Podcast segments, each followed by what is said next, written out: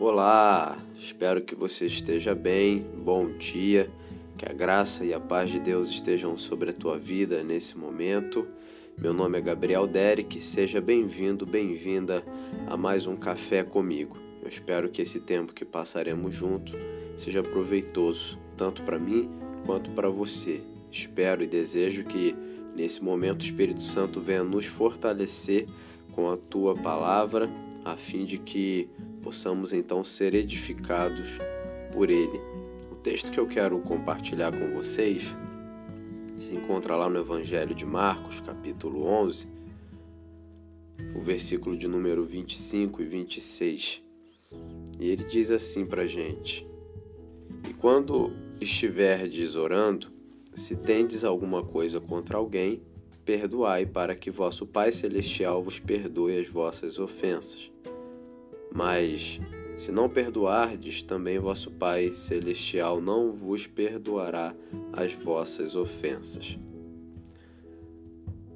Quando falamos a respeito de perdão, nós falamos a respeito de uma necessidade, de uma ação que se faz necessária quando nós erramos.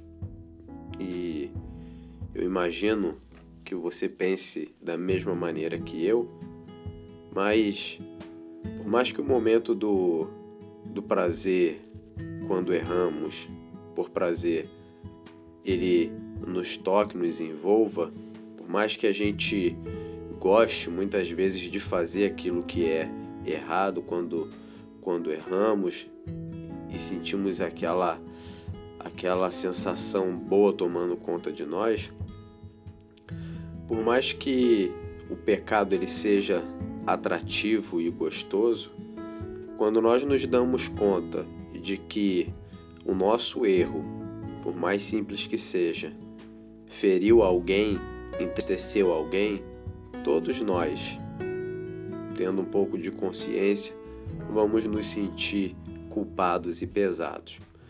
Quando você erra e ninguém foi atingido com aquilo, e sempre alguém de alguma maneira é, embora a gente não se dê conta, mas existem algumas práticas de pecado que quando nós cometemos elas são mais gritantes e a gente se dá conta na hora de que aquilo machucou alguém. Então, quando a gente erra e a gente vê que por causa do nosso erro alguém foi entristecido, alguém morre, alguém alguém foi foi lesado, uma uma sensação muito ruim toma conta da gente, né? A gente se sente um pouco pesado e fala: Poxa, eu machuquei Fulano, entristeci Ciclano.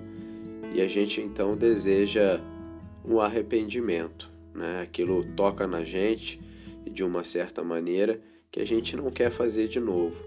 E a gente então se volta para a pessoa e pede perdão, pede desculpa na tentativa de não mais entristecer aquela pessoa. E é claro que isso tudo eu estou falando muito no âmbito natural, não estou entrando na área ainda da ação do Espírito Santo sobre a nossa vida. Mas o que eu quero dizer é que quando erramos e nos damos conta do tamanho do erro e do prejuízo do erro, o nosso desejo é de ser perdoado. Ninguém gosta diante de um arrependimento ou diante de um desejo de reatar através do perdão, ser rejeitado. Imagina você que triste seria se Deus não nos acolhesse e nós vivemos, vivêssemos então marginalizados, a parte daquilo que ele deseja fazer ou a parte daquilo que ele já tem feito. Imagina você se diante dos nossos erros, Deus se recusasse a caminhar de novo com a gente, a nos acolher e a gente ficasse então impedidos de experimentar a boa obra dele, aquilo que ele tem feito de bom.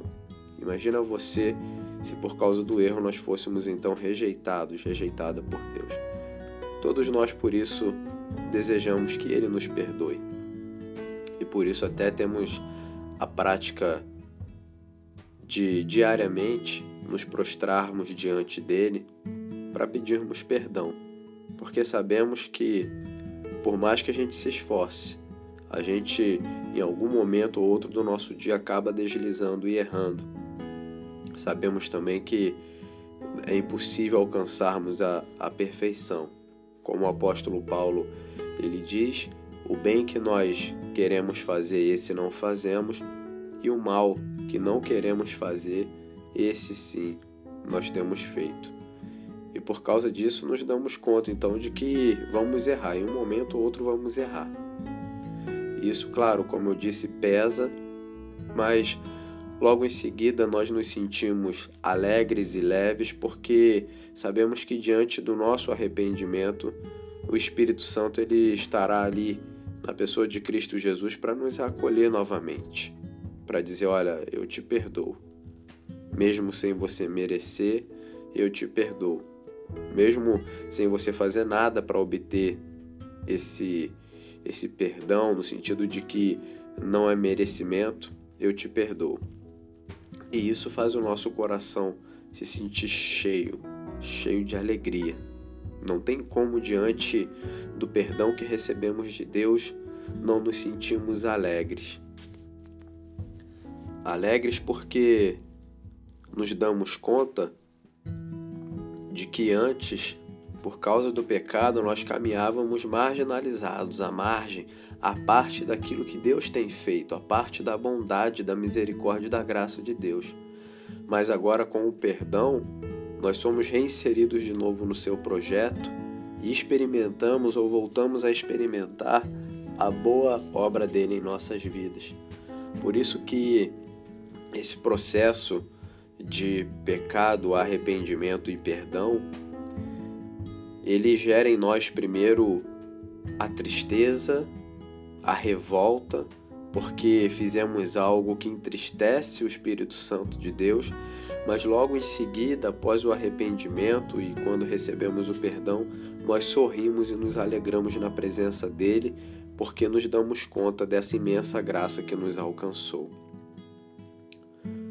Então, o que eu quero hoje partilhar com você, meu irmão, minha irmã, é que nós temos em Cristo Jesus um benefício extraordinário. Nós temos em Cristo Jesus a graça do perdão. Nada do que você fez, nada do que você fará, nada do que você está fazendo será capaz de te dar acesso como alguém que merece a graça de Deus sobre a tua vida. A graça, por definição, ela é favor e merecido. É você receber algo que você não, não teve o direito, que você é, é, não trabalhou para conquistar. É graça. Cristo, ele age sobre as nossas vidas através dessa graça.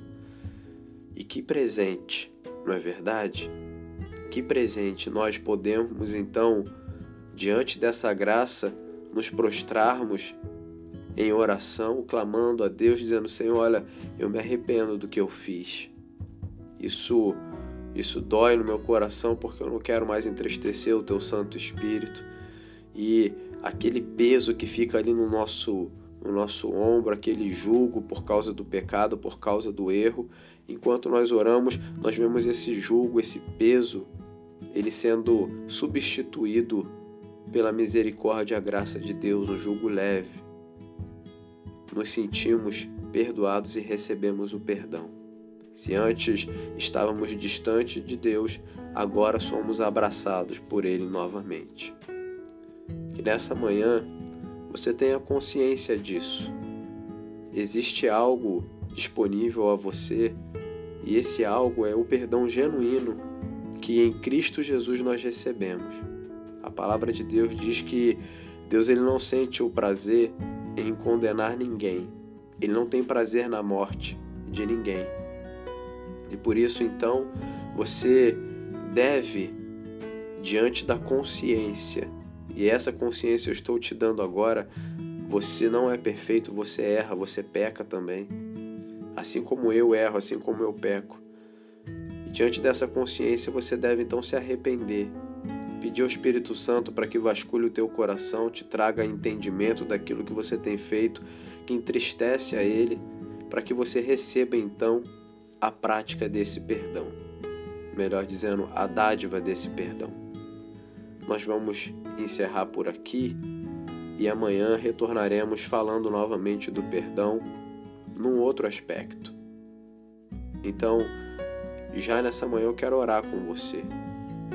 Pedir a Deus que a graça dele invada o teu coração nesse momento, te trazendo a consciência dos erros que você cometeu e a consciência de estar diante de um Deus que é rico em perdoar. Feche seus olhos, se puder, curve a sua cabeça. Pai, nesta manhã nós queremos te agradecer, Deus, porque tomamos conhecimento de que servimos a um Deus que não sente prazer na condenação. Como diz o Salmo 86, no versículo 5, pois tu és bondoso e perdoador, Senhor rico em graça e misericórdia para com todos os que te invocam. E nós estamos te invocando nessa manhã para te pedir perdão sobre as nossas vidas, perdão sobre os nossos pecados, Deus. Em nome de Jesus. Amém. Meu irmão, minha irmã, meu amigo, minha amiga, muito obrigado pela tua presença aqui comigo. Amanhã nós voltamos falando de novo a respeito da prática do perdão. O meu desejo é que você tenha o teu relacionamento restabelecido com Deus nessa manhã.